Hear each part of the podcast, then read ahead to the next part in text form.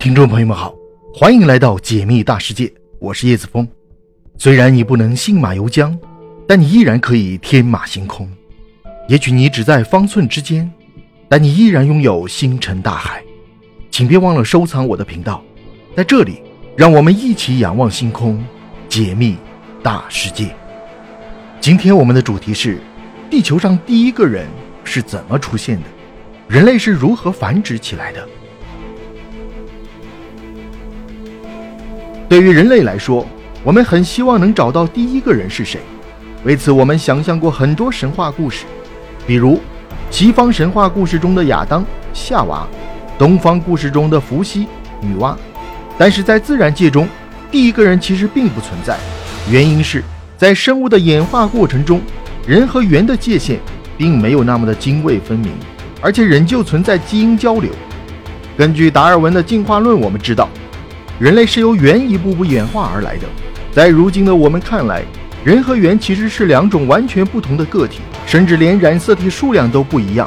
但在生物演化过程中，人和猿的界限并没有那么明显。但是，古人类学家为了研究方便，将脑容量超过七百毫升的猿称之为人，反之则是猿。虽然第一个人的父母脑容量都没有达到七百毫升，但他们的脑容量可能是六百九十九毫升。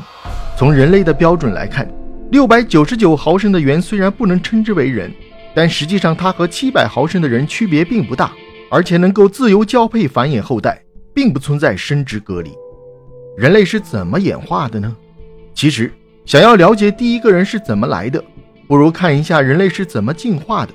大约在一亿多年前，哺乳动物就已经出现在地球上，只不过由于龙族的兴盛，导致地球上绝大多数生态位。都被恐龙占据，以至于留给哺乳动物的生态位，要么是地底下，要么是树上，并且只能以夜行的方式出没在地球上。在大约六千五百万年前，一颗直径为十公里的小行星撞击到了地球，撞击产生的能量引发了地球一系列灾难和环境突变，导致体型较大、对能量需求量较大的恐龙由此灭绝，而哺乳动物由于生活在地下或者树上，以及体型较小。对能量需求量小而躲过了一劫，在漫长的地质年代中，哺乳动物逐渐发展壮大，并占据了地球主要生态位。比如，以食肉为生的猫科、犬科、熊科，以植被为生的有蹄类等生物。在最初时，人类就是以植被为生的灵长类动物，只不过人类栖息于树上。大约在一千万年前时，非洲大裂谷逐渐形成。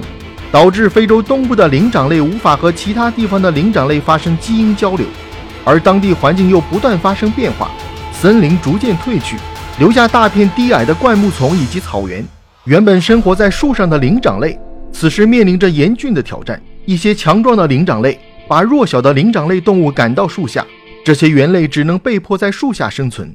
为了适应环境的改变，这些猿类开始以直立行走的方式生存。并且食物范围也不断扩大，不仅会使用嫩叶、果实，也会挖掘块茎以及以腐肉为食。其中，以腐肉为食是人类演化史上的一次里程碑。它不仅扩大了人类的食物范围，还能让人类获得充足的能量。原因是蛋白质所提供的能量比植物多得多。有了充足的能量，人类就可以发展自己的身体器官。在以往，动物们往往会发展更强壮的体格、更大的体型。